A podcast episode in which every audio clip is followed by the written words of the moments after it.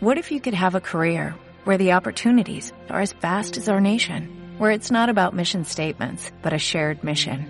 At U.S. Customs and Border Protection, we go beyond to protect more than borders, from ship to shore, air to ground, cities to local communities. CBP agents and officers are keeping people safe. Join U.S. Customs and Border Protection and go beyond for something far greater than yourself. Learn more at cbp.gov/careers. ¿Le damos o qué? Vamos a darle caña, joder. Pues si John dice que le demos caña, le damos caña. Así que 3, 2, 1...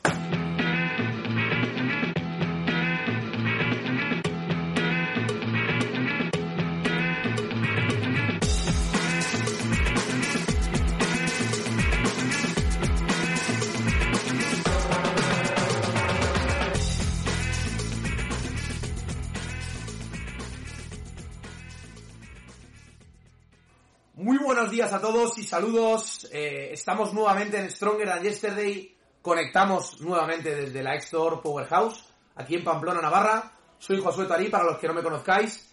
Estoy con John Barberena, nuevamente hablando sobre entrenamiento de fuerza, sobre grupos musculares, sobre selección de ejercicios y muchas cosas más. Hoy queremos presentaros e introducir los músculos de los que vamos a hablar hoy en día. Vamos a hablar sobre el antebrazo, sobre los músculos del brazo y por lo tanto tenemos que hablar de la musculatura de la mano que muchas veces la obviamos y me gustaría pues que pudieras presentarte, saludar a la gente John e introducir si quieres eh, empezando de proximal a distal pues eh, algunos ejercicios de brazo que ya ahora mismo te estoy viendo con la sudadera puesta incluso la sudadera tío te queda un poco apretada no sé si has hecho cool de bíceps esta mañana tío pero estás más fuerte que el vinagre Buenos días. Así voy a empezar a hablar a gusto de- del brazo. Eh, bueno, yo voy a empezar. Bueno, bienvenidos a todos. eh, gracias por tu tiempo, Josué. Voy a empezar hablando del brazo más que por proximal distal, pues porque más próximo a mí es el brazo. El antebrazo no lo trabajo hace años y la mano, pues la máquina va a ser Josué. Eso está clarísimo. Entonces, bueno, pues voy a empezar eh, trabajando con el brazo y vamos a empezar con el tríceps, por ejemplo. Venga, perfecto. Hay mucha. Lo primero que me viene a la cabeza es un chaval ¿Sí? que quiere brazo, que quiere el brazo grande Ajá. y se pone a trabajar el bíceps. Tío, brazo grande, trabaja el tríceps. Oh yeah, me encanta además que hayas empezado con el tríceps porque la gente no es consciente de eso Sí, sí. y, y el mayor volumen del, del brazo te lo va a dar el, el tríceps. Sí, sí, que yo sé que los- la mayoría de la gente que está escuchando lo sabe, pero hay mucha gente que va a decir, No lo mierda. No lo sabes, no lo sabes porque tú cuando te miras en el espejo ves más antes el bíceps que el tríceps. Claro. Pero la gente cuando te mira alrededor dice, espérate un momento, tío. de espaldas, de medio lado, que la camiseta apriete, es tríceps. Entonces vamos a empezar a darle caña. Es un grupo muscular que nos parece pequeño, pero es bastante grande, eh, puede ser bastante fuerte. Y a mí, bueno, voy a empezar a- tratando, bueno, rectifico, el brazo en general. Vale, Eh. En algún otro podcast he comentado que a mí durante muchos años me ha encantado mucho la, me ha encantado la rutina de push-pull legs. Sí. Hacía un día de empuje de torso, o día de tirón de torso y piernas. ¿Qué pasa? Que en ese enfoque los brazos se llevan poca atención porque están al final del entrenamiento de empuje el tríceps y al final del entrenamiento del tirón el bíceps. Ajá. Llegaban fatigados después de, de ejercicios compuestos y tal y ya no tienes energía para darle caña, entonces mm, poca atención llevaban. Eh, eso me di cuenta bastante tarde. Eh, entonces, hay gente que responde muy bien, que sus extremidades se desarrollan mucho, igual una leg le viene muy bien. Yo, digamos que desarrollo más lentamente las extremidades, entonces eh, un cambio de paradigma me vino de puta madre. O sea que para que crezcan los brazos hay que prestarles atención. Si te crecen solo los de brazos grandes, de lujo, lo que quieras. Si quieres que crezcan, prestarles atención, dedicarles incluso un día, darles caña duro y listo. Y tiempo, obviamente. Y esto así fácil, suena fácil, pero necesitamos tiempo. Tríceps. eh, es un grupo muscular que se puede trabajar de muchos ángulos. Yo así como concepto general, lo que empezaba a hacer al principio era eh, trabajarlo en diferentes ángulos. Por ejemplo, si yo pongo el brazo por encima de la cabeza, Sí. estoy estirando el tríceps eh, en la unión con el hombro Sí. y estoy provocando un estiramiento. Y si ahí cuando está elevado flexiono el codo, es decir, bajo la mano, con el brazo estirado hacia arriba, le estoy estirando también de la unión con el codo. Entonces estoy poniéndolo en mucha desventaja mecánica. Si me permites, voy, Sí. a, voy a hacer una introducción para que la gente pueda mentalmente mm, evocar o, o- o visualizar los ángulos de los que vamos a hablar. Los grupos musculares del brazo, como al final pues eh, va a ser un poco difícil que a través de palabras podáis entender exactamente en qué ángulo estamos situando el brazo, vamos sobre todo a entender cuando un músculo está en acortamiento o en elongación, ¿vale? Es decir, en acortamiento es cuando ese músculo lo contraigo y en elongación es cuando ese músculo lo flexibilizo, ¿vale? Independientemente del ángulo en el que esté. Y para no liarnos, cuando hablamos del brazo por encima de la cabeza, ¿vale? Esa posición overhead, ahí estamos hablando de que el hombro está en flexión. Y cuando el brazo está pegado al cuerpo hacia abajo, como si nos metiéramos las manos en los bolsillos, ahí está en posición de extensión o posición neutra.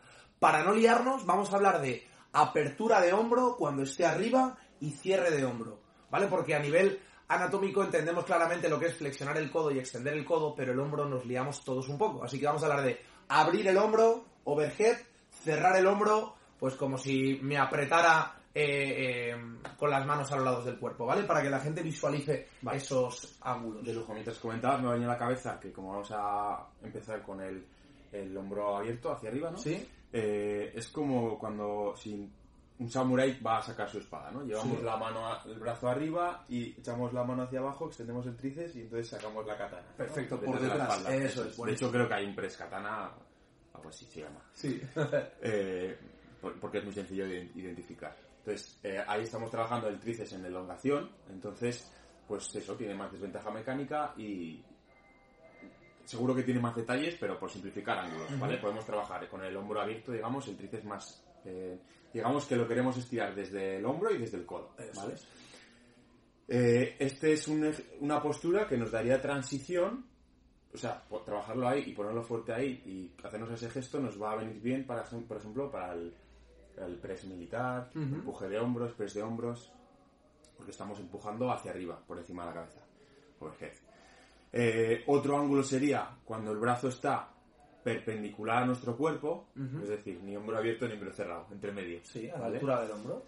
Eh, ahí estamos jugando en el punto medio y, y haciendo la extensión del codo, pues vamos a trabajar el, el codo de distinta manera. Y la otra, la tercera, el tercer ángulo sería eh, cuando el hombro está cerrado, es decir, el brazo alineado con el cuerpo. Eh, esos serían los tres ángulos en los que el tríceps puede trabajar.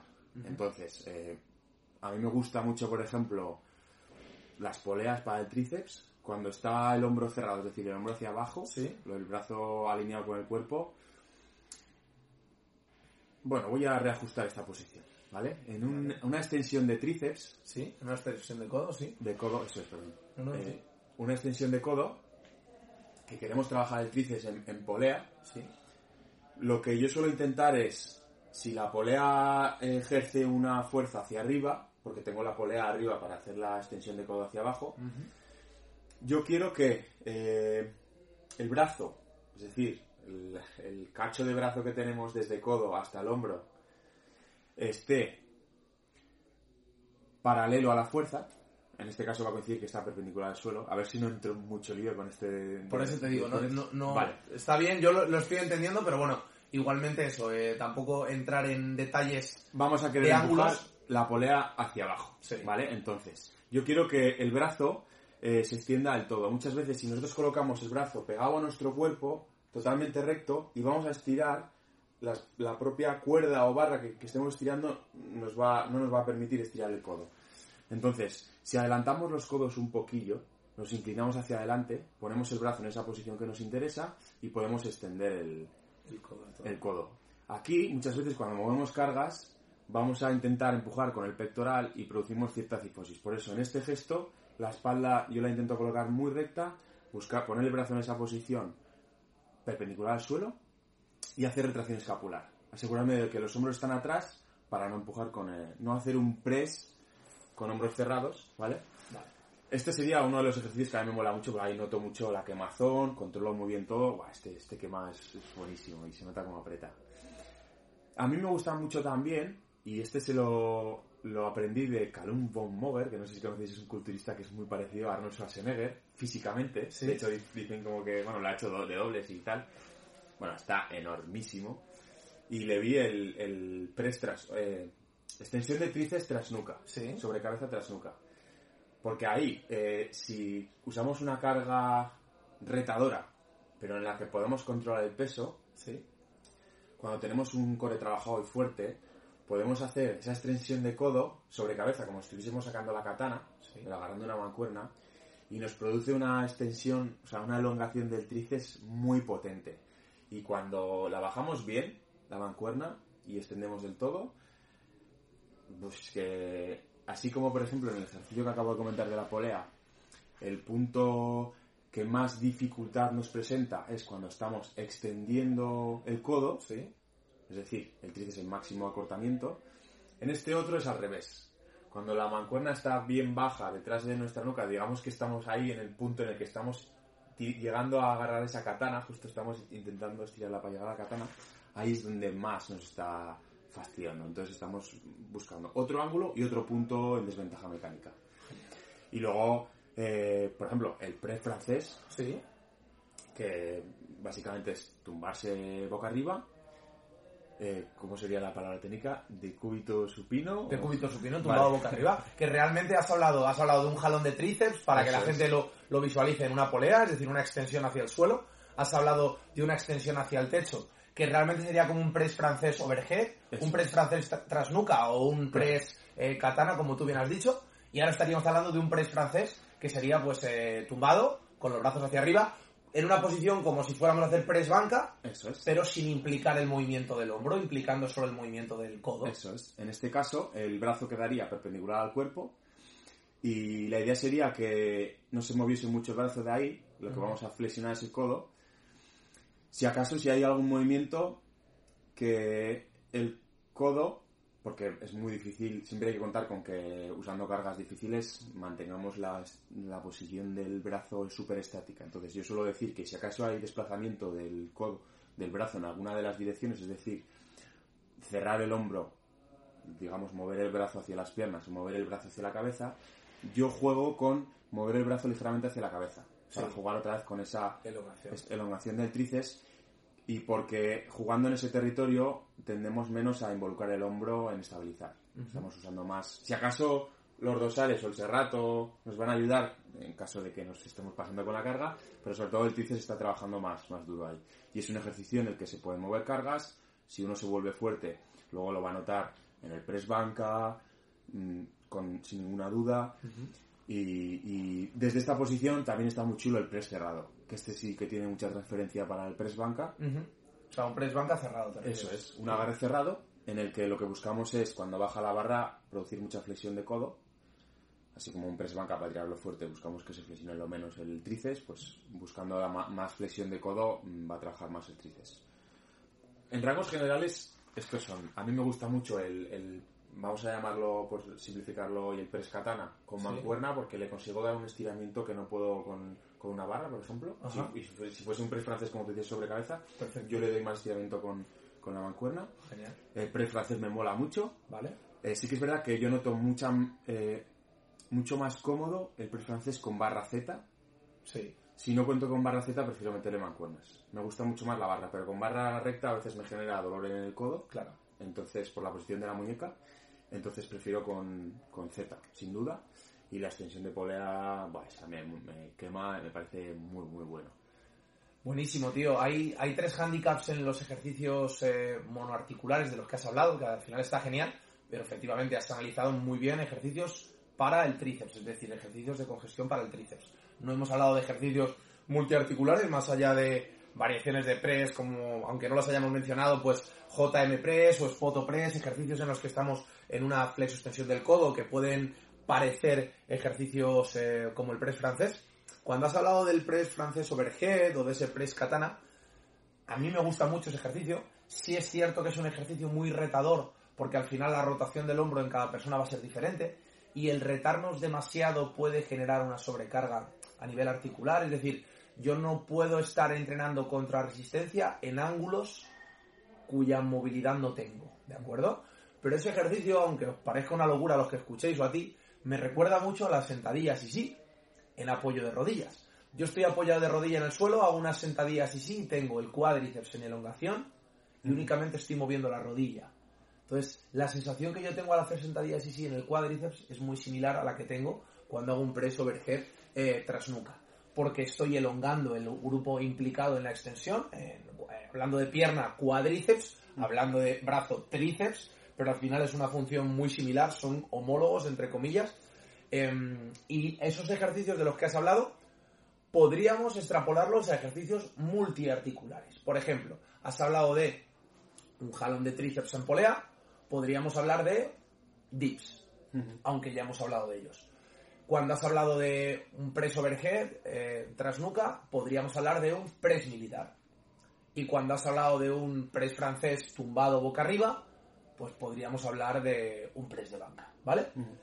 Has hablado de esos tres ángulos del hombro y habría un ángulo del hombro que ya empiezo a explorar en los dips, que también exploro en otros ejercicios, como por ejemplo una patada de tríceps. Es un ejercicio muy analítico, justo cumple la función contraria que cuando lo llevamos a una elongación, sería llevar el tríceps a un acortamiento máximo. Si hacemos una plancha en el suelo, plancha invertida, es decir, boca arriba, ahí estaríamos implicando mucho el tríceps. Pues en esa patada de tríceps ocurre exactamente lo mismo. Ejercicios que, para que visualicéis, fondos invertidos, que se llaman fondos invertidos a tengo un banco por detrás y hago un flex extensiones de codo. Em, cualquier ejercicio de press con las manos juntitas o con los codos juntos va a implicar también el, tríceps. Y, realmente, pues tú has hablado de tres ángulos, estoy de acuerdo, y yo añadiría ese cuarto ángulo. por detrás en acortamiento, posición anatómica intermedia, a la altura del hombro y por encima de la altura de la cabeza. Y esos ejercicios, si los realizo monoarticulares, como tú los has presentado, yo no abogaría por trabajar con cargas altas, es decir, la progresión de cargas va a ser menos lineal ascendente y yo trabajaría más con, con tempos, con estímulos en biseries, triseries, series gigantes, con estímulos respaus o con un aumento del número de repeticiones, por ejemplo, pues haciendo drop sets o haciendo algún otro ejercicio. Y ejercicios multiarticulares, ejercicios en los que impliquen muchas más palancas articulares, como se reparte la carga de forma más natural, por decirlo de alguna forma, ahí sí que podríamos progresar en cargas mayores. Es decir, pues ahí mm, voy a tener la articulación más predispuesta porque tiene la ayuda pues de muchos más grupos musculares. Aunque hablemos de ejercicio monoarticular como tal, realmente no creo en los ejercicios monoarticulares únicamente, porque habría que aislar esa articulación y al final si tú estás agarrando con la mano, todas las articulaciones de los dedos de la mano, del carpo, de la muñeca, están implicándose, pero sí es cierto que en cuanto a ejercicios de tríceps, de los que hemos hablado, eh, me parece perfecto. Y sí es cierto que sin pretender siempre buscar un ángulo de comodidad para el hombro, que sería estar en mi zona de confort siempre y únicamente hacer aquello para lo que estoy preparado hoy, tampoco sería partidario de buscar retos de ángulos demasiado complejos. Es decir, el ejercicio que has, hablado de press tras con los codos muy juntos, retando demasiado la articulación, lo que por un lado voy a ganar a nivel de estímulo muscular, por otro lado lo voy a perder a nivel de estrés articular. Y hay que buscar ese equilibrio. Un culturista normalmente no va a pensar en el estrés articular que genera un ejercicio, eh, no voy a, no voy a, no soy yo quien para corregir a Arnold Schwarzenegger, por ejemplo, pero sí recuerdo que es un tío que es espectacular como entrenaba y a mí, mm, vamos, tengo 100 cosas buenas de él por una mala que diría, pero por ejemplo, cuando yo le he visto hacer remos o ejercicios em, tipo mm, remo mm, gironda o alguno, la colocación que tiene, por ejemplo, en la espalda, él no está pensando en salvaguardar la integridad de su curvatura lumbar, él está pensando en darle el mayor estímulo eh, muscular posible. Con los brazos, si sois culturistas, podéis centraros en optimizar, maximizar el estímulo muscular. Si no sois culturistas, yo os recomendaría que busquéis ese estímulo muscular, pero que intentéis cuidar esas articulaciones todo lo posible. Y para eso, pues, hay que tener en cuenta, pues, eh, principios de ángulo eh, en cuanto al punto de ejercer fuerza y principios, pues, de, de sobrecarga progresiva, siendo conscientes de que son ejercicios que no están preparados. Es decir, en un press eh, francés, si tú te pones a trabajar con 100 kilos, es muy probable que tu codo se acabe quejando. En cambio, en press banca tú puedes estar trabajando habitualmente por encima de los 100 kilos y no obtener una respuesta negativa. Entonces, al final, pues ser conscientes de eso. Una sola articulación, esos 100 kilos van a ir a esa articulación. Cuando hago un ejercicio con 100 kilos y lo reparto en 3, 4 o 5 articulaciones, pues divide esa carga entre 3, 4 o 5. Es mucho más Entonces no es la carga, sino cómo o durante cuánto manejo esa carga. Respecto al tríceps yo no tengo mucho más que añadir, entonces si quieres añadir tú algo más, le damos caña y si no, pues pasamos al, al músculo antagonista por excelencia. Sí, yo pasaría eh, y luego hacemos un resumen global de cómo enfocamos al brazo en ciertas cosas. Estupendo. El bíceps, eh, como hemos comenzado con el tríceps, que era importante para tener un buen brazo, el bíceps siempre se le da mucha importancia porque, como comentabas tú, es el que vemos en el espejo. Un buen bombeo de bíceps nos parece que tenemos ahí una pelota. Eh, es un ejercicio que por eh, se puede ver en el espejo, lo tenemos en una mirada súper cerca. Yo creo que hay muy buena conexión. La- o sea, yo, yo veo en general que una, una congestión de bíceps la consigue casi cualquier persona. Es como que está muy fácil, ¿no? Que luego habrá cada uno que tenga sus dificultades en ese sentido. Pero aquí también voy a buscar en ángulo de posicionamiento de brazo para darle diferentes estímulos. El que me viene a la cabeza en tema de sufrimiento de, de dolor de bíceps es el que se llama el curl eh, araña. Vale. Spider curl. Perfecto. En este lo que... Bueno, la posición sería estar tumbado en un banco que está inclinado y dejamos los brazos caídos. Entonces, eh, Sería un cool concentrado, como el cool presidiario que llamo yo. Imaginaros a una persona sentada en un banco, inclinada hacia adelante, reposada sobre sus muslos con los brazos y con uno de los brazos extendido, apoyado en el muslo, realiza una flexión de codo. Pues el cool araña es eso, pero a dos brazos a la vez. totalmente vendido a, a la gravedad.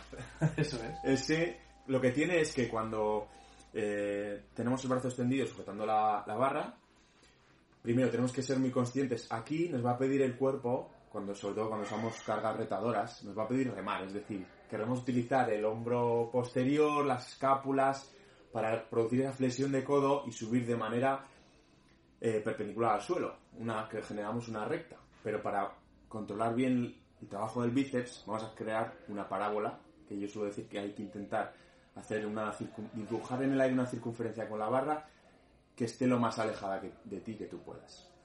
En ese gesto subiremos la barra y ahí vamos a tener el punto más de mayor dificultad cuando mayor acortamiento del bíceps tenemos. Entonces, eh, ya te digo que ahí las cargas pesan muchísimo. Pero eh, al final, como no puedes generar ese balanceo de espalda que a veces nos ayudamos, y es, es más, uno es más consciente, yo creo, de que está utilizando la espalda para remar que cuando us- usamos la espalda para balancearnos, que es más fácil y más se disimula más a nuestra percepción.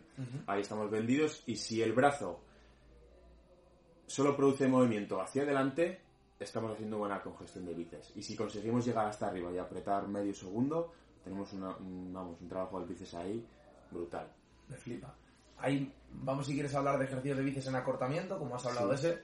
Otro que yo he realizado durante mucho tiempo era el cool concentrado en polea en posición de cuclillas. La polea baja, ¿vale? yo me separo, me coloco cuclillas o sentado en el suelo y realizo un cool de bíceps. En esa acción exactamente lo mismo, el codo va hacia adelante, la mano se aproxima y hay una flexión pues como si me piden que active el bíceps. Decir, si te dicen, oye, a ver, enséñame tu bíceps, haces esa acción de apretar.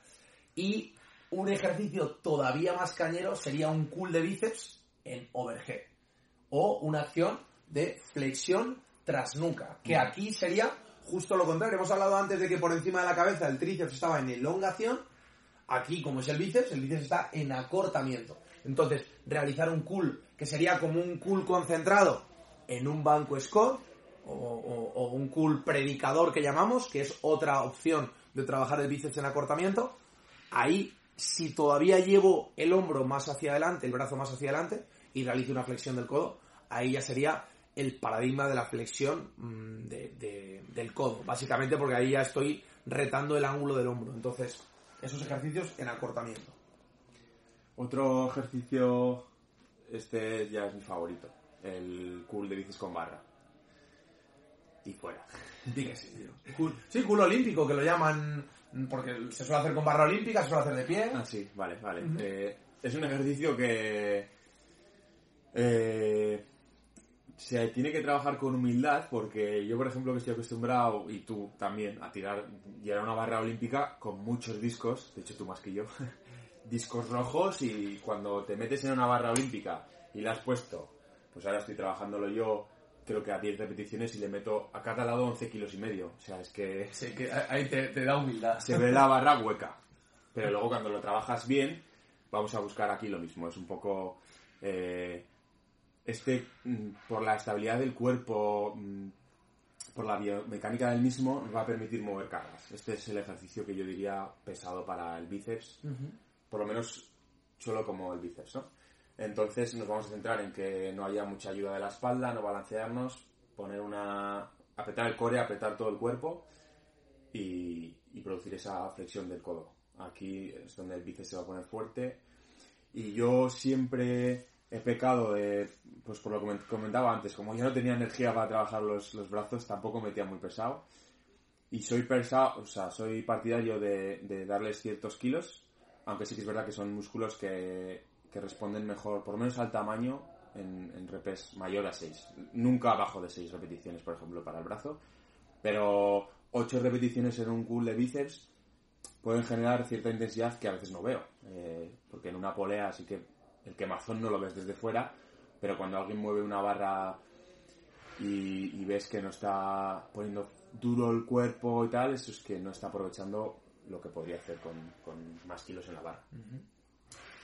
Y me acordaba ahora, decía, el antes cuando comentabas el, el cool overhead de, bíceps, digo, claro, pero es que no tiene tanta transferencia como, como un press overhead de tríceps, ¿no? Absolutamente.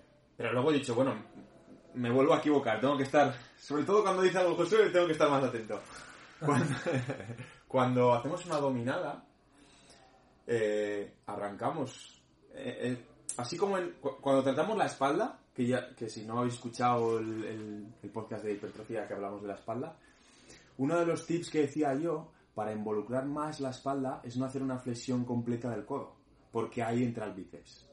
Entonces, si queremos mantener la tensión en la espalda, no queremos que entre el bíceps. En una dominada va a entrar el bíceps, porque no podemos mantener esa eh, No, no, podemos no extenderlo del todo, porque hay que bajar del todo y tal. Entonces, ese comienzo lo va a hacer el bíceps, y lo hace en hombro abierto. Entonces, sí que es buena idea. Yo no lo he trabajado nunca con el hombro arriba, pero tengo que decir que yo sí que he pecado de algo es de no trabajar las dominadas.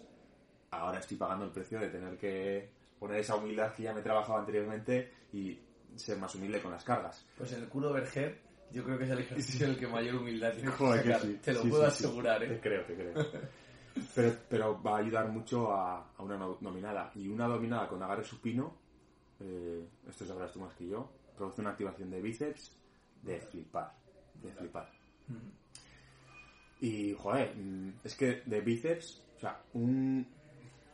El bíceps es muy fácil, tío, es muy fácil. Sí, realmente, a, nivel estético, efectivamente. Luego va a depender muchísimo de, pues de que respetes los descansos, que siempre hablamos del componente del entrenamiento, pero sí es cierto que mm, el bíceps no creo que la gente peque de no darle estímulos diariamente, porque al final si tú haces peso muerto estás implicando el bíceps, si tú haces dominada estás implicando el bíceps, pero sabemos que para que un músculo crezca y se reconstruya y, aumente, pues tenemos también que respetar el descanso. Entonces también buscar o, desde aquí, pues eh, apelar a que las sesiones de entrenamiento que llevéis de forma consecutiva, ya sea si hacéis doble sesión mañana y tarde o si hacéis de un día a otro, que no interfieran mucho para que no esté el bíceps siempre sobre solicitado y al final pues un músculo que entreno todos los días si creciera más, los triatletas tendrían las piernas más grandes que los culturistas y no es así. Entonces, buscad también el, principio de, recuperación para que, pues para que el bíceps no se chamusque. Estaba acordándome ahora de, de chamuscar el bíceps y hay un ejercicio que lo chamusca y es el de... Sería como la posición opuesta al eh, cool araña. Porque en el banco nos ponemos boca arriba con una inclinación y dejamos los hombros caídos hacia atrás, que es la postura que comentabas tú antes en el bíceps, con el hombro mm, echado hacia atrás, ¿no? El brazo caído hacia abajo. Banco inclinado, mirando hacia arriba. Y los brazos se quedan como colgando hacia abajo. Ahí sí que estás vendidísimo porque le estás produciendo estiramiento de la unión al hombro y de la unión al codo. Ahí, eh, ese también es para, para potenciar nuestra humildad, para trabajarla. Y eh, sí que es cierto que por esa postura también nos puede el, el arranque del ejercicio nos puede pedir ayuda al trapecio, por ejemplo, es muy importante también que mantengamos el brazo o estático o eh, ciertamente si hay un desplazamiento de codo que sea ligeramente hacia adelante y ahí vamos a mover un pocas cargas, pero va a trabajar el bíceps. Y aquí eh, voy a decir una cosa, me pongo serio. He puesto cara de serio. Eh, el bíceps eh, yo creo que se, se ha de trabajar pesado, cuidando los descansos y respetando, pues eso, no hacer el animal, porque como podemos utilizar la espalda para iniciar movimientos, tenemos que ser- estar pendientes de esos. Pero producir una extensión del codo completa. Que muchas veces en un banco Scott veo que la mancuerna baja hasta que formamos 90 grados el codo Y y vuelve a subir. Oye, si estás haciendo un 21, que sería 7 repeticiones, ¿lo, comento? Sí, claro Venga, que sí, hombre, habrá 21. mucha gente Sí, que- que lo di por Sí, supuesto, pero... Si lo sabe, pues mm, lo disfrutará escuchándolo y si no lo sabe dirá, ¿qué es eso del 21? El 21 es una manera de trabajar el bíceps en- según su rango de recorrido. Son 21 series. Las 7 primeras se pueden coger... 21 reps, ¿no? Oh, sí, sí, sí. Fue 21 series. 21 series de bíceps. Escucha, ni, para espalda ya es mucho trabajo. Sí. 21 repeticiones. Eh, las siete primeras, las siete primeras repeticiones se hacen las 21 repeticiones seguidas y se trabajan tres eh, rangos de recorrido. Las siete primeras serían desde que el codo está extendido hasta que se producen, se coloca el brazo y el antebrazo en 90 grados, que sería más o menos la mitad del recorrido, y se vuelve a extender, así son siete. Las otras siete sería partiendo de ese ángulo de 90 grados a acortar el bíceps al máximo, esos serían 7. Y luego las últimas 7 son el rango de recorrido completo. Ahí eh, estamos aprovechando a trabajar los rangos de recorridos. Y pues en este, por ejemplo, no veo a nadie que se pierda partes de rango de recorrido. Porque las primeras partes en las que se hace medio rango de recorrido, si encima te comes, pues tú mismo estás viendo muy gráficamente que no estás haciendo una puta mierda. Entonces, este es correcto. De ahí sí que veo a la gente darle caña. ¿Que lo recomiendo? No. Pues hay veces que lo he hecho. Em, ahora mismo la verdad es que prefiero darle caña en ejercicios un poco más específicos y trabajar el rango de recorrido bien.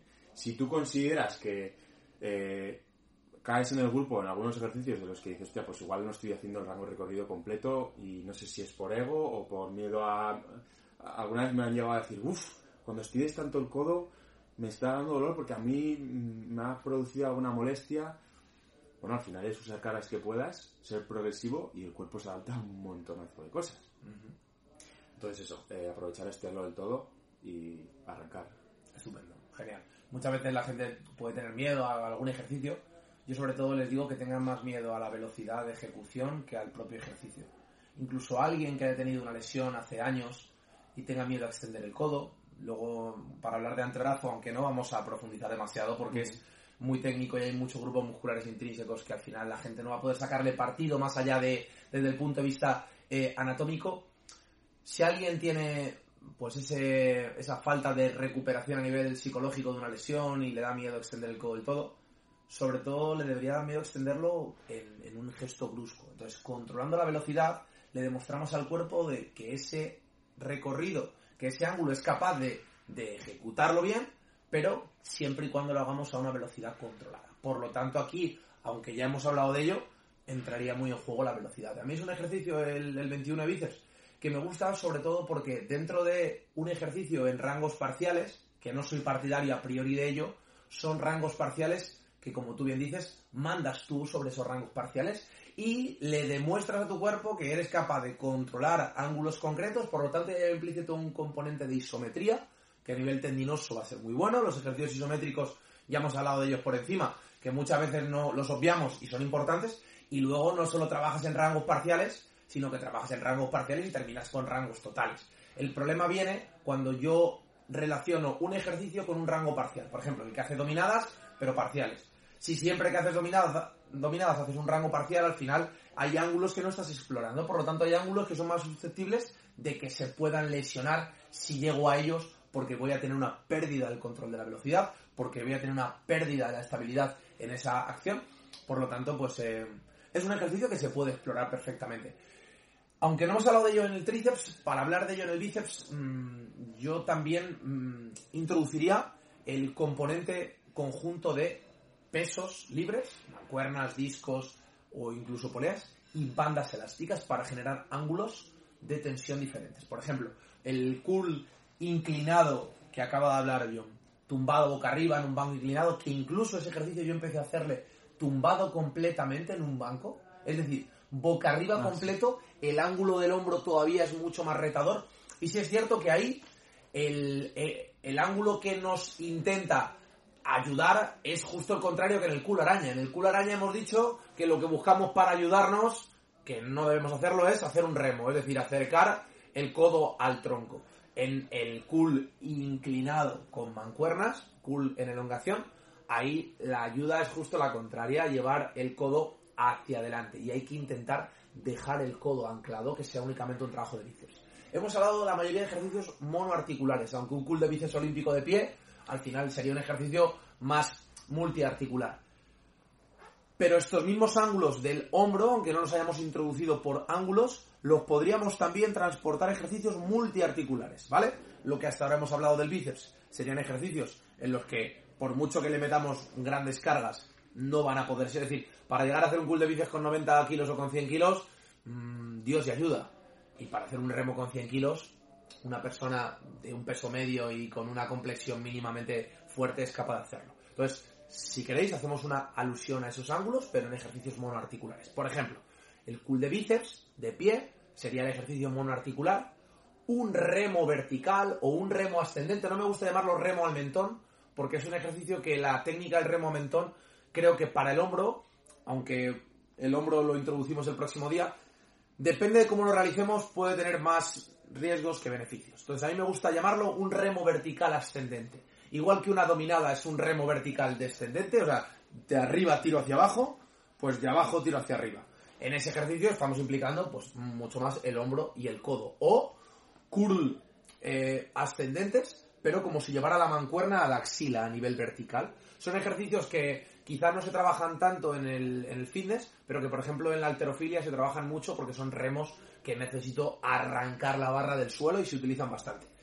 Cuando has hablado de eh, un cool concentrado, en el que el brazo está un poco por delante, podríamos hablar de cualquier remo a nivel multiarticular, un remo gironda, un remo penley o cualquier remo eh, de tracción hacia el pecho.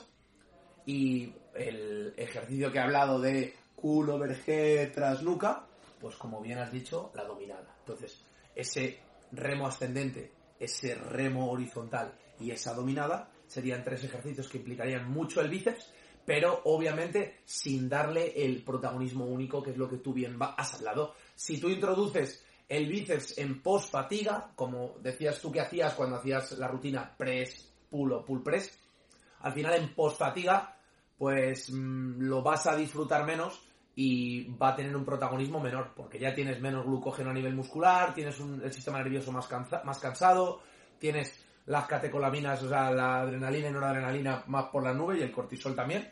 En cambio, lo que hagamos en prefatiga, antes de cansarnos, pues obviamente voy a poder hacerlo mejor. Esto es como todo en el día. Tú lo que te programes para hacerlo a última hora del día, pues en principio a priori te diría que vas a tener menos energías que si lo, te lo programas al principio del día. Entonces esto es lo mismo. Se puede hacer bien, pero hay una serie de handicaps que tenemos que tener en cuenta a la hora de intervenir con estos, con estos ejercicios. Y aunque no hemos hablado de ángulos, la pronosupinación de la mano, es decir, si el agarre es prono, que ya hablamos de ello, el agarre es neutro o el agarre es eh, supino, va a generar ventajas o desventajas y variaciones a la hora de eh, implicar. En términos generales, cuando hablamos del tríceps y hablamos de extensión, la muñeca suele estar más en extensión. Cuando hablamos del bíceps, como eh, hay un componente de flexión y de supinación, que el bíceps es un supinador, es decir, es el que rota la palma de la mano hacia arriba, aparte de eh, flexionar el codo, pues estaríamos hablando de ejercicios más palmares o más de flexión eh, palmar.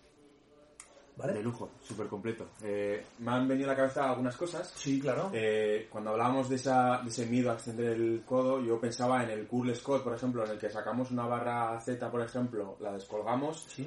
Y nuestro, la almohadilla, digamos, nos está sujetando hasta el codo y es como que da esa sensación de que, claro, el peso me está haciendo palanca en el codo y puede dar cierto miedo.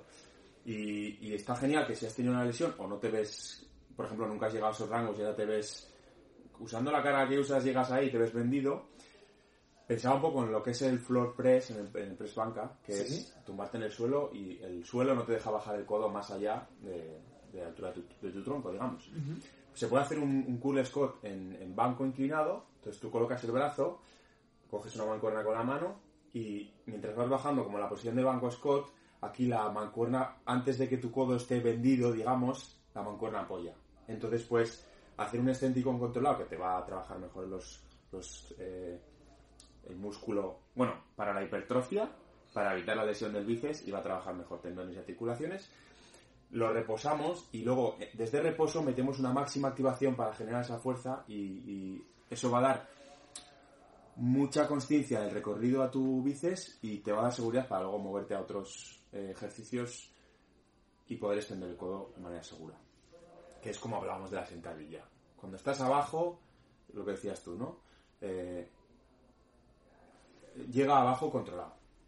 Como digo yo, mandas tú en la bajada, ¿no? Y cuando vas a cambiar de dirección, cuando estás abajo en la sentadilla ya es el punto de cambio de dirección, eliges tú el sitio, asientas durante un cuarto de segundo y máxima potencia. En el bíceps lo mismo. Extiendes el codo hasta que extiendas tú el codo, mandas tú y cuando eliges el punto, que cuanto más extendido mejor, para trabajar más el bíceps, vaya, si, si es en posición segura, cuando llegas al punto eliges un cuarto de segundo y cambio. Mucha velocidad. En la- en si te interesa meter velocidad, si no, si quieres meter bajo, tiempo bajo tensión, pues listo. Seguro que se me hayan ocurrido más cosas, pero Mira, en ese ejercicio eh, me ha recordado el principio que hablamos el día de pectoral en respecto a las aperturas con mancuernas o al cruce de polea, que eran ejercicios similares.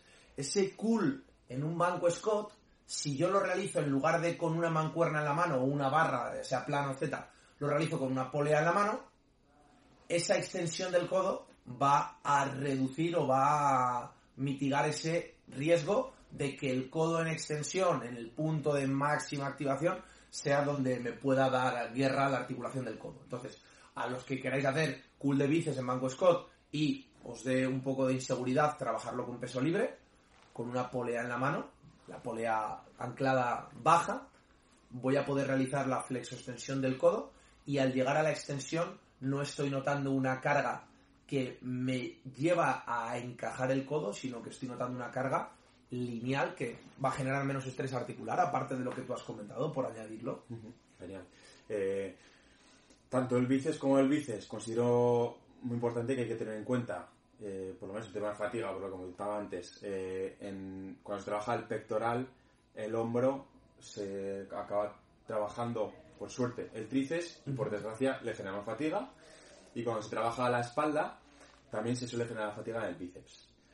Dos enfoques. Yo suelo enfocar en la espalda eh, eso, me enfoco en que el trabajo sea lo máximo posible para el dorsal. Entonces, por eso utilizo straps, por ejemplo. O busco no flexionar del todo el codo para que no entre el bíceps. Entonces, sí que es verdad que como yo tiro muy pesado en casi todos los remos que hago, el bíceps se fatiga bastante. Pero si, por ejemplo, al revés, queremos darle más trabajo al bíceps o queremos mejorar eh, el trabajo, el ejercicio en sí, ya no solo el estímulo de la espalda, por ejemplo, una dominada que yo suelo hacer con straps pues porque busco estímulo de espalda, en general el, el gesto de dominada tiene más sentido hacerlo sin straps, involucrando el pulgar y toda la mano bien agarrada para que se active más el bíceps. En ese sentido habría que tener en cuenta que la verdad se mejora el movimiento y generas más factiva al bíceps, pero lo trabajas mucho más. Entonces, en esos dos apartados, si quieres trabajar la espalda muy enfocada, la espalda es un grupo muscular muy fuerte. Si tu eslabón débil va a ser el antebrazo, el bíceps, puedes meter straps. Si buscas mejorarlos, no, el, el agarre y todo eso, no uses straps, te va a mejorar más la espalda. Si eh, queremos trabajar más el bíceps, pues no involucrar straps, igual a cambio de un poco de peso en la espalda, pero la verdad es que mejoran mucho nuestro agarre, nuestros brazos. A ver, yo tengo más brazo que Josué, por lo que él comenta, Por supuesto. sí, un poco sí, un poco Por supuesto. Pero cuando él se cuelga de una barra, tío, vamos, ni tres como yo intentando soltarle le suelta. Entonces, hay que buscar un poco eh, por qué hacemos las cosas y para qué las queremos en ese momento. La verdad que yo el bíceps, pues bueno, es un músculo que me gusta físicamente y tal, y está guay hacer la bolita, pero, joder, a mí que me sirva para hacer buenos remos, para colgarme bien, para... Y ya está, o sea, es así. Bueno, en mi defensa le tengo que decir que actualmente yo la frecuencia semanal de bíceps es cero y la frecuencia semanal de tríceps es cero y ahora sí me mantengo. Entonces, eh, cuando le empecemos a dar chicha al, al brazo en verano, yo es verdad que cuando hacía gimnasia yo entrenaba anillas, te voy a ser sincero y es una anécdota eh, que no es tirarme el pisto ni mucho menos, y igual que mm, contar algo que ha sucedido eh, tiene sentido, pues en este caso lo voy a contar. Yo recuerdo que la temporada que entrenábamos, eh, pues hacía gimnasia, hacía judo, que al final eran muchos agarres, ha habido peña del mundo del culturismo que en el gimnasio me ha venido a preguntar qué rutinas hacía yo de bíceps para obtener los resultados que yo obtenía de bíceps. Sí es cierto que a lo mejor en volumen no, pero sí en calidad muscular, porque para mí el paradigma de un buen bíceps, pensad o buscad especialistas de gimnasia en anillas, buscad anillistas y mirad la calidad muscular y el volumen muscular que tienen de antebrazo, de bíceps, de hombro, es brutal. Entonces, al final, en una anilla lo que hago sobre todo es ese agarre. Entonces, hay una relación directa entre la fuerza de agarre y, y toda la musculatura del brazo. Pero como todo, pues hay que entrenarlo efectivamente. Y hoy por hoy John está, está bastante más fuerte que yo. Hoy por hoy. No, es, broma. Em, una cosa que no hemos dicho respecto a los straps, por tenerlo ahí. En todos los podcasts me gusta contar alguna anécdota, entonces aquí voy a contar una de las anécdotas. eh, pues hace más de 10 años, en uno de los gimnasios que entrenaba en Madrid, coincidimos y de hecho eh, sigo coincidiendo y es un amigo mío. Quillo, Danny Strongman, era un, un hombre pues, que se dedicaba al mundo del Strongman. De hecho, pues eh, es una de las personas que a nivel ranking nacional sigue entrenando mucho fuerza. Y nos pilló una temporada haciendo ejercicios de presa, de agarre, supino con straps. Y nos dijo, cuidado con poneros straps, cuidado con poneros cinchas en agarres supinos. Porque si el agarre supino sin strap falla, pues se te va la barra, se te va el agarre o te bajas de la... Pero si esa, ese fallo, que un fallo normalmente a nivel muscular es una protección de tu cuerpo, ¿vale? Para que no sigas por ahí, tú te saltas ese fallo, hackeas ese fallo con el strap, puede haber potencialmente un riesgo mayor de lesión de la musculatura del codo. De hecho, algunas de las personas que se han lesionado el bíceps haciendo peso muerto ha sido por hacer peso muerto con agarre mixto, con ese agarre supino de una de las manos, con straps. Porque el codo tiende a flexionar, pero está anclada la mano a la barra. Tienes escayolada la mano a la barra. Por lo tanto, si la mano no suelta la barra, el bíceps suelta la barra. Y si el bíceps suelta la barra, pues Sí, sí, el sonido es... eh, efectivamente. Entonces, para evitaros lesiones, ¿vale? Obviamente entrenando con cargas medias, mm, no. La pregunta es, si vas a entrenar con cargas medias, no te pongas straps. Como los straps no los solemos poner cuando le metemos cargas que va a limitar el antebrazo del ejercicio, cuidado con poner los straps en agarre supino. Ponerlo en agarre prono. Eh, yo no he hablado de que se lo ponen dominadas. Agarre prono. Remos. Agarre prono. O agarre neutro. Simplemente como indicación. No pasaría nada porque en un momento te lo pongas al hacer un cool de bíceps. Pero repito, mm, mejor eh, eh, evitarlo. Porque, Eh, es verdad, sí, la, la dominada eh, la hago neutra perfecto. y con straps. Eh, sí que es verdad que me he fijado muchas veces que lo del, lo del bíceps es verdad, es, es- es- eh, suele pasar en el peso muerto con agarres mixtos y, y muchas veces he visto con straps. Prohibido. Tiene todo sentido. Prohibido agarre mixto con Sí, sí. strap. Sí, sí. Eso es. Vale, eh, retoco unas conclusiones eh, y a ver si despierto alguna anécdota en ti de esas. Eh, bueno, unas cosas que he aprendido yo, si quieres, vamos a enfocarlo la estética, si quieres buen brazo, presta la atención, bueno, la estética y la fuerza. Si quieres buen brazo o fuerte brazo, presta la atención. Trabajan repeticiones eh, que, sean de repeticiones más o menos de los rangos altos, más o menos responden muy bien a la hipertrofia un brazo, sobre todo en analíticos, en repeticiones altas.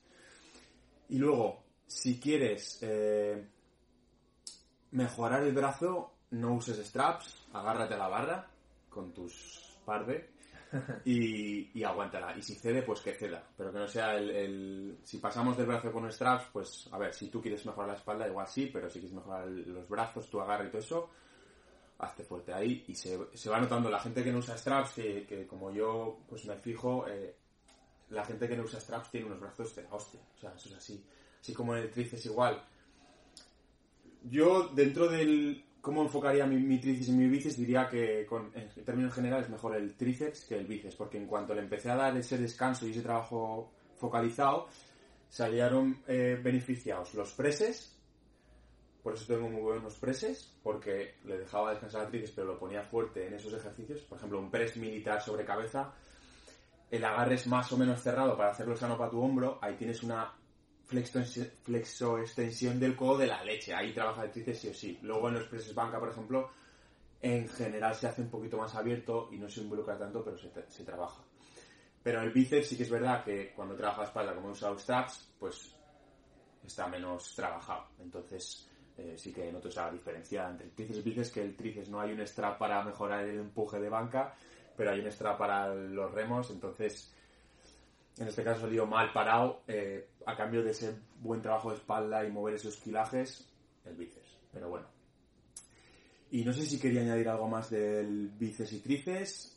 Hemos trabajado muchas, hemos tocado muchos puntos. ¿Qué tienes que añadir tú? Yo, por introducir el antebrazo con un ejercicio de bíceps del que no hemos hablado, em, cuando hablamos de bíceps, o sea, en tríceps, por ejemplo, sí que podríamos trabajar en agarre prono, neutro y supino. En bíceps, normalmente, trabajamos más en agarre em, neutro o en agarre supino. En agarre prono no, y no tiene, y de hecho no tiene sentido. El único que podríamos decir agarre prono para bíceps sería un remo ascendente y unas dominadas. Quitando eso, bueno, un remo normal, pero el resto, ejercicios analíticos de bíceps no tiene mucho sentido trabajarlo en, pronación. Pero hay un ejercicio con mancuernas que se llama Curl Zotman, si queréis buscarlo, con Z, que es un ejercicio en el que en la fase concéntrica, en la subida al hacer el curl de bíceps, va en supinación, el antebrazo, y al bajar va en pronación. ¿Qué ocurre? La pronación, al traccionar, genera bastante intolerancia en la cara externa del codo. Y ya introduzco el nombre de la cara externa del codo. El epicóndilo es la cara externa del codo y la epitróclea es la cara interna del codo, lo que tenemos más pegado a, a nuestro cuerpo. Entonces, como ese agarre prono suele generar bastante intolerancia o molestias en el codo cuando lo realizo concéntrico, a mí el Cool Zotman me gusta mucho porque realiza la flexión en subida que para la que está diseñado el bíceps, pero el excéntrico en pronación, es decir, la rotación interna del excéntrico en pronación, permite que el antebrazo se refuerce en excéntrico y se tolere. Por lo tanto, es un ejercicio que para, para reeducar patrones de tracción, de presión o de agarre, pues desde una rehabilitación a simplemente molestias que podamos tener en epicóndilo o epitróclea, que, hablaremos ahora de ello cuando introduzcamos por encima el antebrazo, eh, es un ejercicio que me gusta mucho. Así que que lo probéis, porque un cool prono no soy partidario de ello, va a generar más problemas que beneficios, pero un cool Zotman en el que esa pronación sucede en la bajada, en el excéntrico, me gusta, me gusta bastante, ¿vale? Hablando del codo, hemos hablado del epicóndilo, cara externa. A todos os sonará o habéis oído alguna vez, seguro. Si no lo habéis sufrido, pues algún amigo, familiar o vecino lo ha sufrido. Codo de tenista, codo de golfista. Que es, pues eso, eh, el nombre más coloquial de inflamación en el epicóndilo e inflamación en la epitróclea. Eso es la epicondilitis, ¿no? Eso es. Te iba a preguntar mismo eso es. Epicondilitis, inflamación del epicóndilo, eso es lo que denominamos codo de tenista.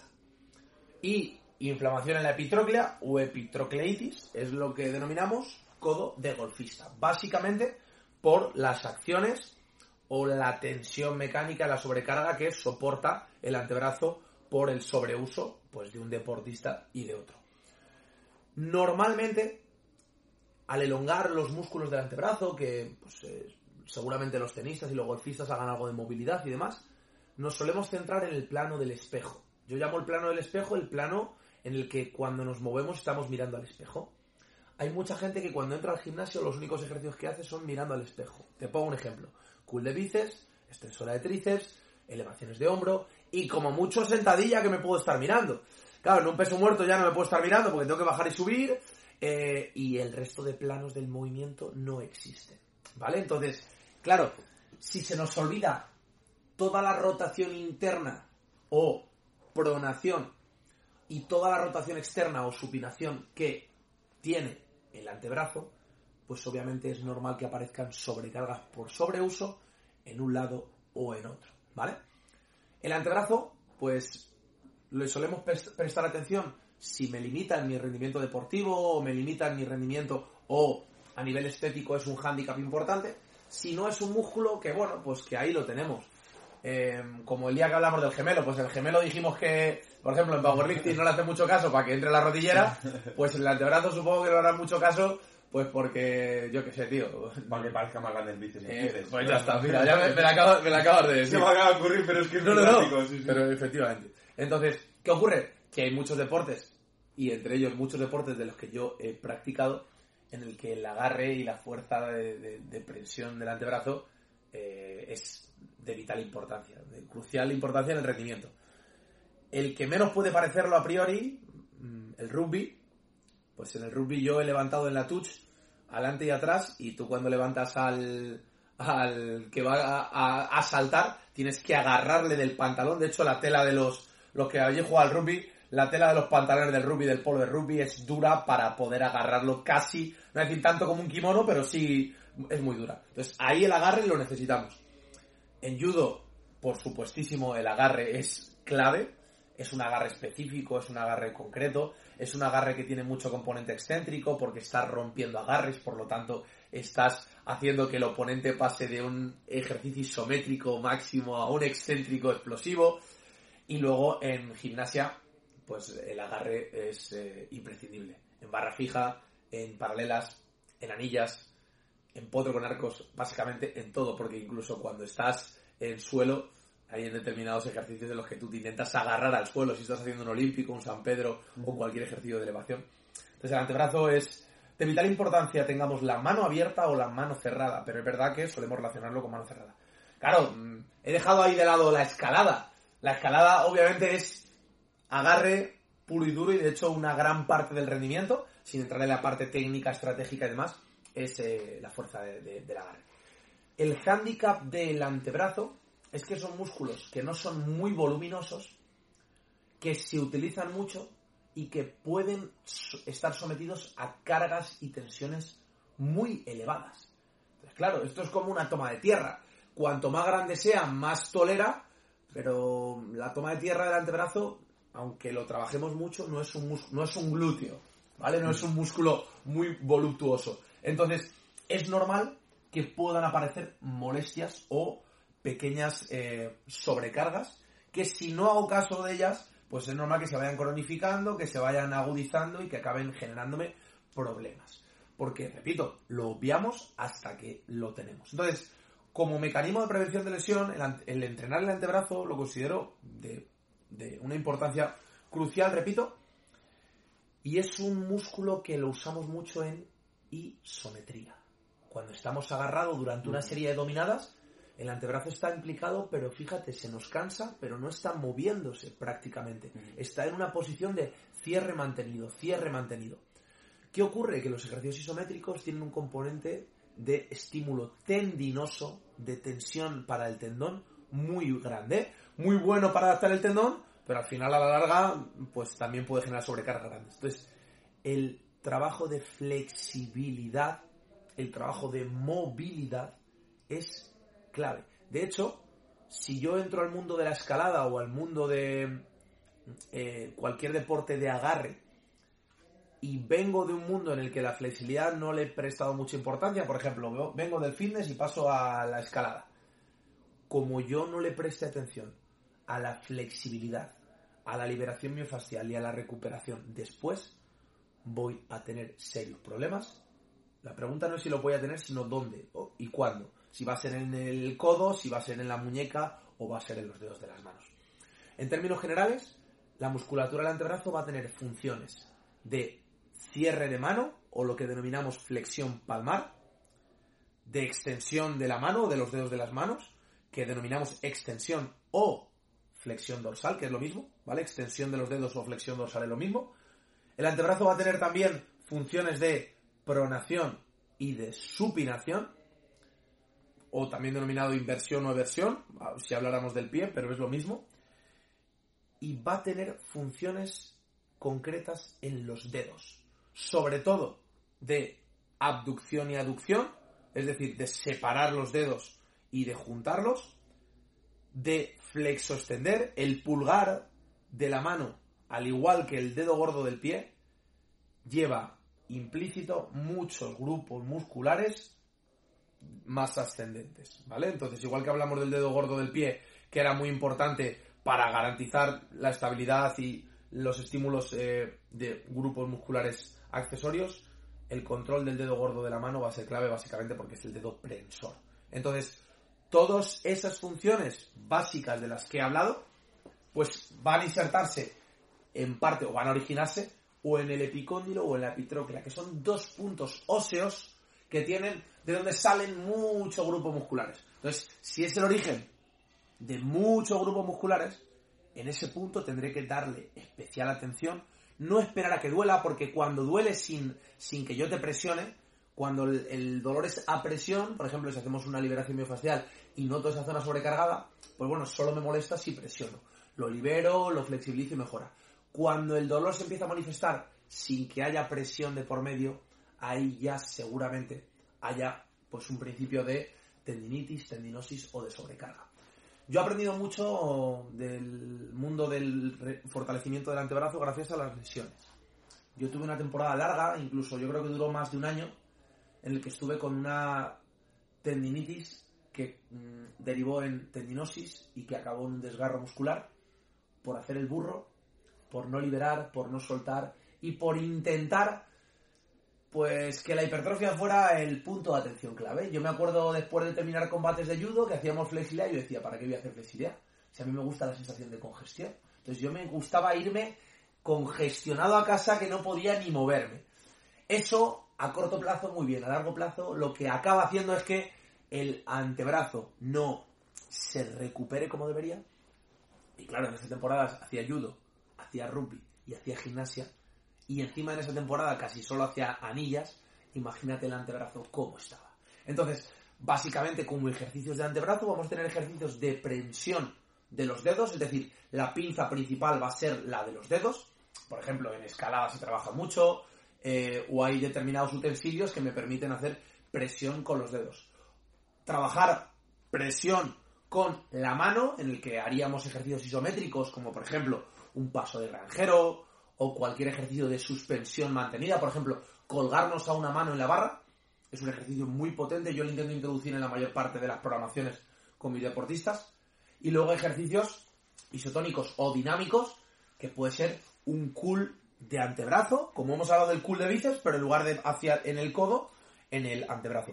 Un cool de antebrazo en agarre supino, un cool en agarre prono, rotaciones internas o externas, o algo que sí que ha derivado de, la escalada, pero que sí se ha utilizado en el mundo del fitness y el culturismo, que es eh, el enroscar un palo con las manos y con una carga. Básicamente, un palito con un agujero para introducir una cuerda. Al extremo contrario de la cuerda hay un peso liviano, un kilo, dos kilos, tres kilos, cinco kilos, mucho más no. Y lo que realizamos es, con las manos, un gesto de ir enrollando como si estuviéramos sacando agua del pozo, ¿vale? enrollando en pronación, enrollando en supinación, enrollando en flexión o en extensión.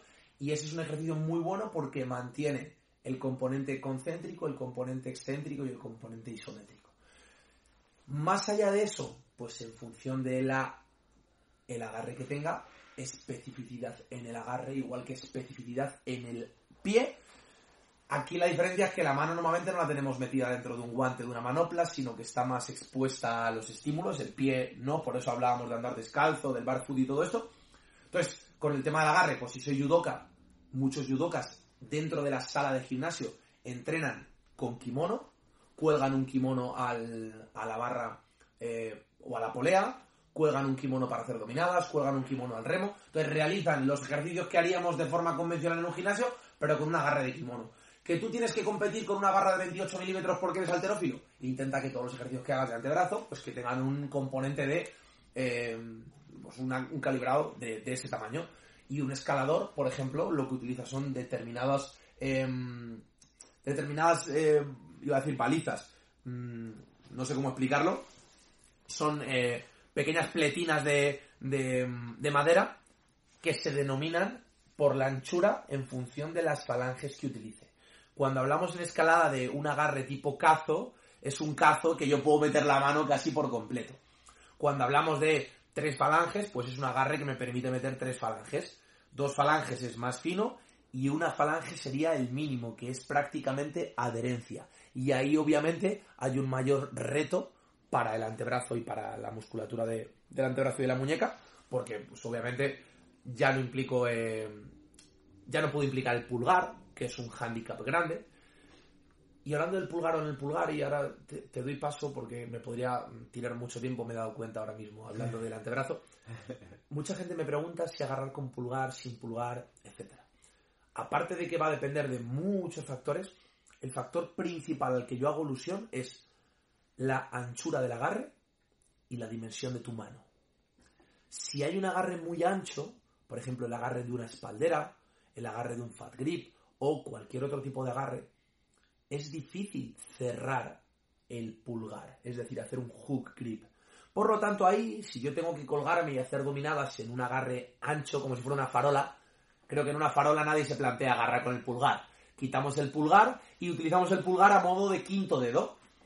En cambio, un agarre fino o, por ejemplo, un peso muerto en el que la barra, si es de peso muerto, es una barra fina, ahí tiene todo el sentido del mundo.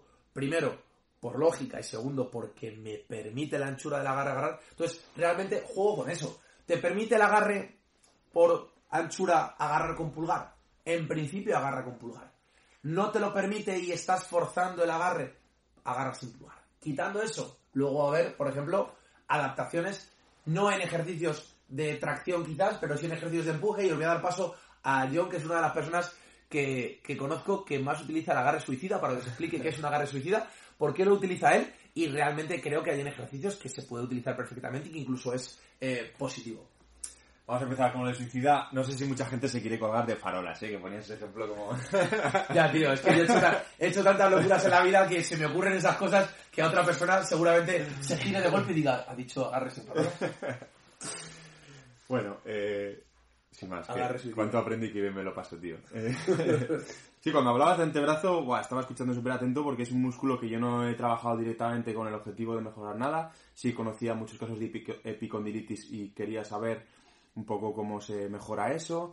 Por supuesto que luego te iba a preguntar cómo mejorar el agarre para escalada, porque mis dos compañeros de piso son escaladores y veré un poco. Si estoy muy lejos de su escalada, me voy a guardar lo que cuentes para mí ¿Vale? y entonces les voy a pillar y si no- me veo iguales a ellos, se lo comparto con ellos. perfecto. entonces, mi relación con el antebrazo es la siguiente. Eh, la agarre suicida.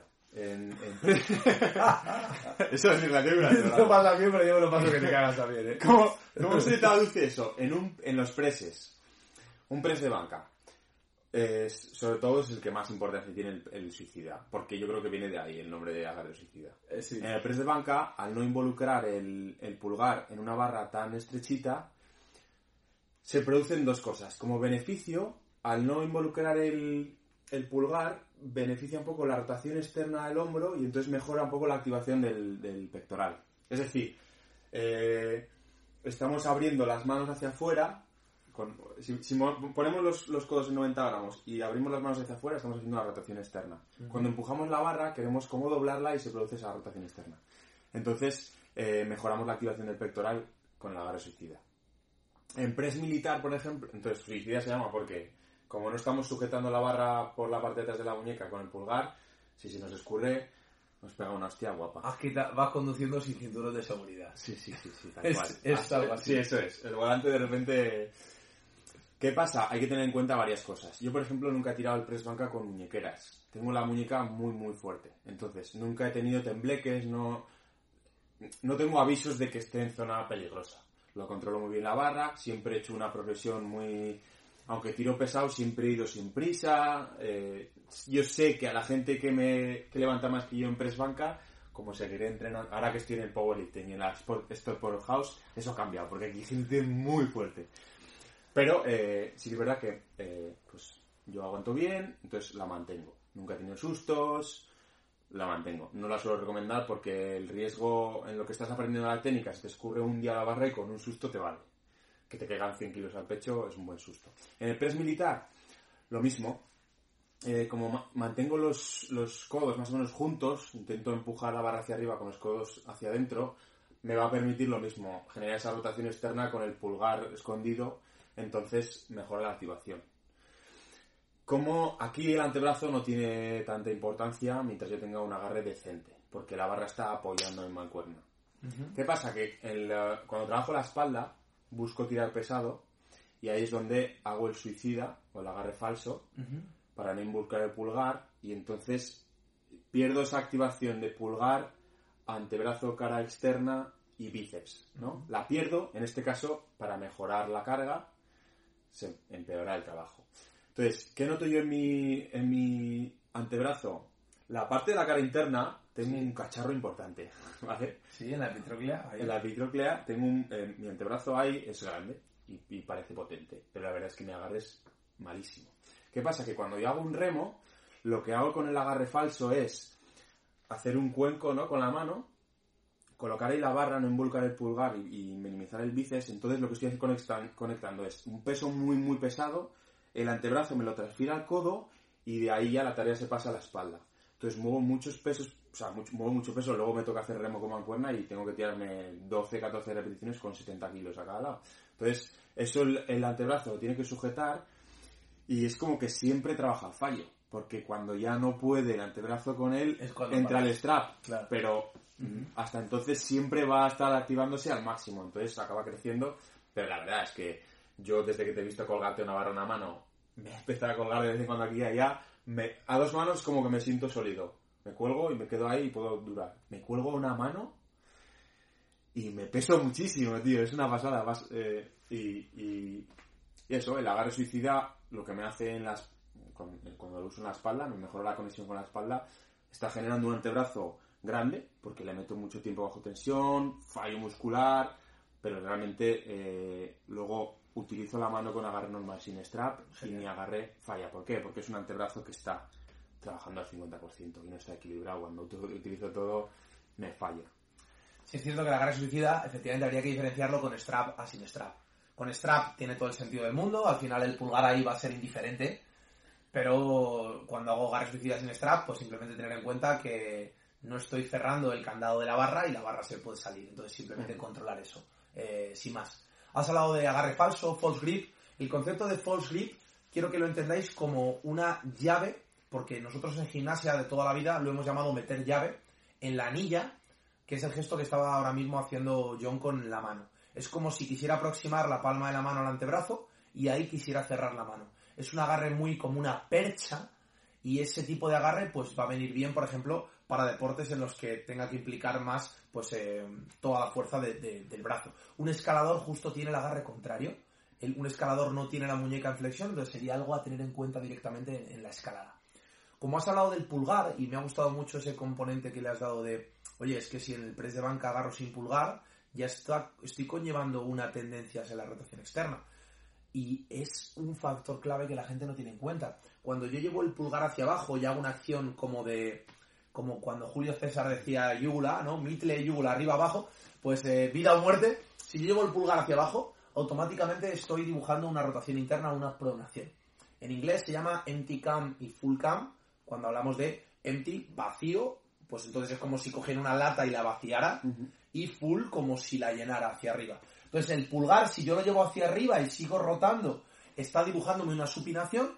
Y ahí va a haber una implicación muscular de los supinadores. Y si yo llevo el pulgar hacia abajo, una pronación. Entonces, cuando surgen molestias o dolores, hay que valorar si es por sobreuso, por déficit o por qué. Porque igual que en una fascitis plantar no es lo mismo lo que necesita una persona que requiere intervención de fortalecimiento porque tiene un pie muy plano, a alguien que lo que requiere es un trabajo más de liberación porque tiene un pie con mucho arco plantar. Aquí exactamente lo mismo. Si tú tienes mucha tensión en el epicóndilo, lo que vas a necesitar seguramente es liberar y movilizar toda la musculatura que se inserta en el epicóndilo y reforzar la musculatura de la epitróclea y al revés. Por ejemplo, un gimnasta o yo la temporada que he hecho gimnasia que he tenido muchas sobrecargas en la epitróclea, ¿qué necesitaba? Haber liberado toda la musculatura de la epitróclea, ya sea yendo al fisio, si puede ser mejor, pero en su defecto, pues utilizar eh, herramientas de liberación miofascial y de movilidad y reforzar la musculatura antagonista. Básicamente porque cuando hay un dolor articular normalmente lo que hay es un desequilibrio. Hay un desbalance entre estabilidad y movilidad. Y hay que recuperar ese balance.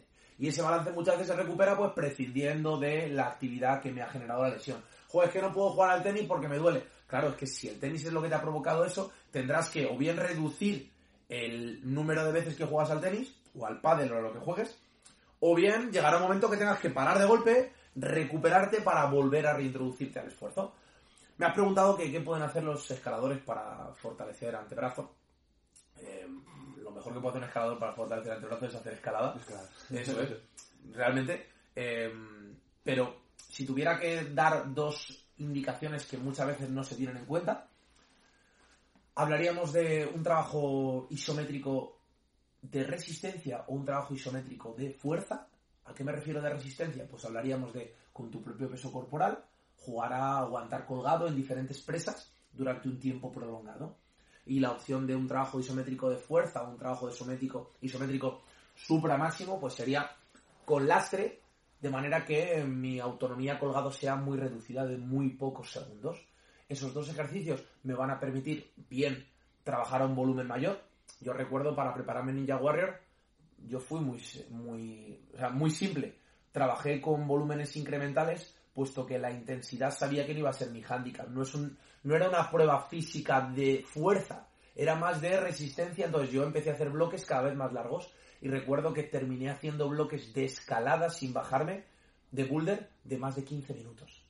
Claro, o sea, Mm, cualquier persona que se haya colgado en un muro, a ver, pues alguien que, un escalador profesional que haga vía, dice, si 15 minutos, mm, yo estoy 5 horas escalando seguidas.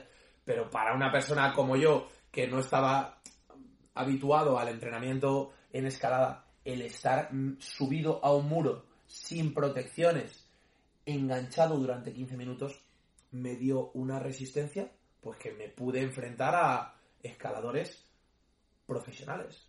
Hablo de que en Ninja Warrior estuvo el campeón del mundo de escalada en 2010, campeones de Europa, campeones de España, incluso estuvo el campeón del mundo de escalada en hielo también. O sea, hablamos de que del mundo de la escalada estaban el Messi y el Cristiano Ronaldo. Claro, cuando tienes que, tienes que competir contra esa gente, ostras, tío, pues tienes que intentar hilar fino al respecto. Y un componente que no se tiene en cuenta a nivel respiratorio, yo estuve investigando acerca del, del varo reflejo que es un reflejo que el diafragma manda, es una señal que el diafragma manda a la musculatura periférica. Yo creo que ya te he hablado de ello o puede ser que no. Pues eh, no sé, el, bueno, el reflejo no me suena vale, pues, esa palabra, pero... Vale, pues em, cuando el diafragma está muy fatigado, es decir, cuando hay una sobreestimulación del diafragma, por ejemplo, estás subido tú a una barra o a un muro y estás hiperventilando.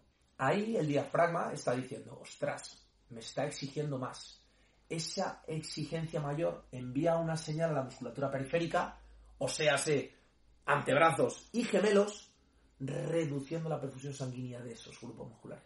Por lo tanto, puede haber una reducción del rendimiento de antebrazos asociado a un déficit respiratorio.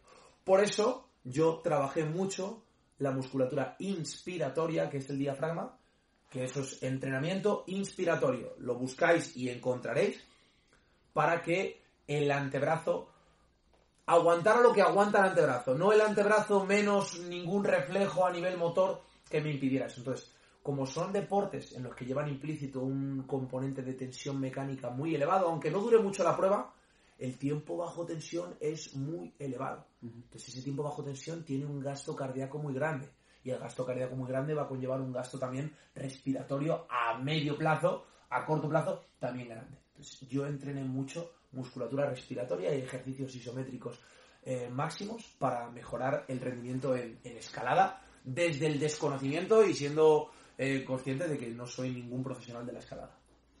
¿El cardio también puede mejorar a... Sí, para, ese tema con la respiración. El cardio sí es cierto que va a mejorar sobre todo la frecuencia respiratoria. Tú cuando haces ejercicio cardiovascular, tú no estás amplificando la respiración en cuanto a amplitud, pero sí en cuanto a frecuencia. Estás jadeando, estás respirando más.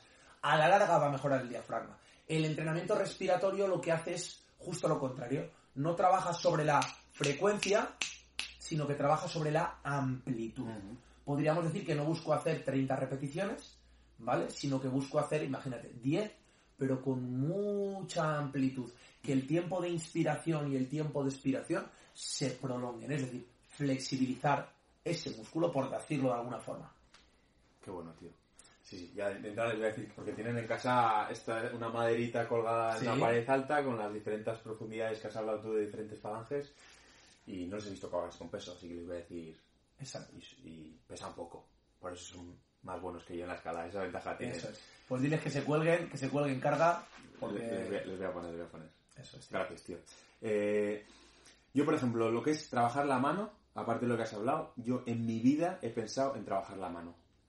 Sé que es súper importante como la importancia que sí que le he dado más importancia yo al pie en general, porque estamos todo el día encima, pero la mano no se la he dado, quizás no tiene tan importante como el pie, pero también es muy, muy importante. ¿Cómo, cómo enfocas tú o cómo has trabajado la mano tú o cómo has dado caña a la mano? No sé. desde múltiples puntos de vista. Te podría hablar de ejercicios en compresión, por ejemplo, planchas en el suelo, pero con apoyo de eh, las yemas de los dedos, las falanges. Como cuando un corredor de 100 metros está preparado en la línea de salida, que tiene el apoyo de los dedos a nivel lateral. Ese tipo de ejercicios me van a ayudar a ganar fuerza en el apoyo de manos. Personas que se dediquen al mundo de los deportes de equipo y tengan que utilizar un balón, por ejemplo, balonmano o waterpolo o básquet, van a necesitar mucho esa fuerza, porque tú cuando recibes una pelota, ese balón te golpea, como tú no tengas la mano fuerte, te puede acabar generando Sí. una, una lesión. Entonces, yo lo he entrenado desde puntos de vista de apoyo de manos, desde punto de vista de agarre en cuanto a antebrazo, de agarre en cuanto a dedos, de agarre en cuanto a mano. Y realmente, pues lo he utilizado, pues casi nunca he usado straps. Por lo tanto, ya ahí te puedo decir que es, eh, pues si tengo algún truco, es que la mano la he implicado siempre. He montado durante mi etapa de universitario, he montado conciertos con mis propias manos. De hecho, hay un festival en Madrid que se llama el Summer Case. Pues el Summer Case, los que hayáis ido a disfrutar allí, yo he disfrutado montando los aparcamientos y el concierto. Entonces, claro, tener que mover eh, estructuras metálicas de cientos de kilos con las manos, pues tengo unas manos, claro, la gente dice, no tienes las manos bonitas. Digo, bueno, es que si he trabajado, he hecho mudanzas, he montado conciertos, eh, he, sido, he hecho escaladas, La mitad judo, gimnasia. colgado. Efectivamente, la mano bonita no está, pero de momento eh, funcional y útil es. Eh, así que, nada. Y realmente trabajarlo en los ángulos y en el funcionamiento que tenga. Un, un boxeador va a necesitar la estabilidad de la muñeca muy diferente a lo que va a necesitar, por ejemplo, pues un gimnasta. Por eso será que veo, por ejemplo, bo- boxeadores haciendo la flexión con puño cerrado. Tal cual. Básicamente porque llega un momento que su posición de la mano es tan específica para el golpeo que han perdido la dorsiflexión de la muñeca. De hecho, yo he entrenado a boxeadores y les hemos tenido que o bien utilizar paralets, es decir, paralelas, para que la mano tenga un apoyo neutro, o bien apoyar los puños, porque no tenían la capacidad de apoyar la muñeca. Del mismo modo que un gimnasta puede ser que tenga menos estabilidad con la muñeca cerrada, pero mucha estabilidad en el apoyo de mano. Porque tú al hacer molinos, al hacer potro con arcos o al hacer suelo, tú no, es- no estás en dorsiflexión de muñeca, estás en dorsiflexión máxima de muñeca. De hecho, hay unas muñequeras de gimnasia, que yo se las he recomendado a algunos clientes con problemas de antebrazo, que lo que tienen es como una solapa de protección en el dorso de la mano que te acaba, o sea, te acaba haciendo como una lengüeta, pero rígida. Entonces hace que tú cuando lleves a la muñeca a ángulos máximos de flexión dorsal, no, eh, no se sobreuse todos esos ligamentos que al final sabemos que los ligamentos son los que limitan el movimiento de la articulación y los tendones son los que transfieren la fuerza a, a esa articulación. Sobre antebrazo, pues a ver, al final, si me pongo a pensar, podríamos hablar de un podcast, o sea, podríamos hablar un capítulo completo únicamente de antebrazo, pero tampoco por extenderme mucho más y porque ya llevamos un copón de tiempo, llevamos un minuto veinte, ha sido el podcast más largo hasta ahora, así que compañeros, hemos batido récord. Bien. Eh, yo por mi parte lo voy a dejar aquí agradeciendo a todos los que están al otro lado escuchándonos y agradeciéndote a ti que vuelvas a invertir una hora y veintipico conmigo aquí, tío, que es, es de valorar porque tenemos 24 horas en el día, no tenemos mucho más. Eh, me gustaría dejarte a ti que pudieras cerrar el podcast o que, o que añadieras algo, o si te has quedado con alguna duda, alguna pregunta, a mí me flipa que me hagan preguntas, o sea que realmente No, yo te agradezco, he aprendido un montón de cosas. Voy a optar por la opción de transmitirle los conocimientos a mis compañeros. para que mejoren ellos.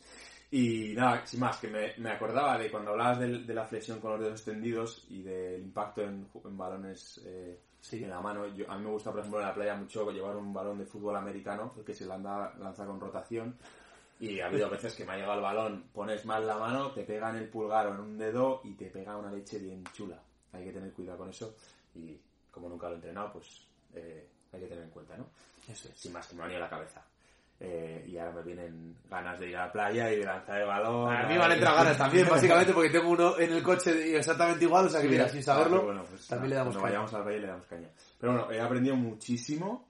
Es estos días de hipertrofia que, a ver, pues me apetecía comentar un poco ángulos de trabajo de bíceps tríceps, pero quería llegar al antebrazo y explotarte. Así que muchísimas gracias por tu tiempo y, y por pedacito de experiencia que tienes de todo eso. Y agradecer también a toda la gente que está escuchando el tiempo invertido y eh, el hacer que nos juntemos Josué y yo, sacar estas perlitas y compartir experiencias. Así que muchísimas gracias. Tenemos otro podcast por delante de hipertrofia de trabajo muy me va a flipar. Aportaros otro poquito y sacarle otro, po- otro muchacho a Josué. Así que nos vemos en el siguiente podcast. Muchísimas gracias. Hasta pronto. Hasta pronto.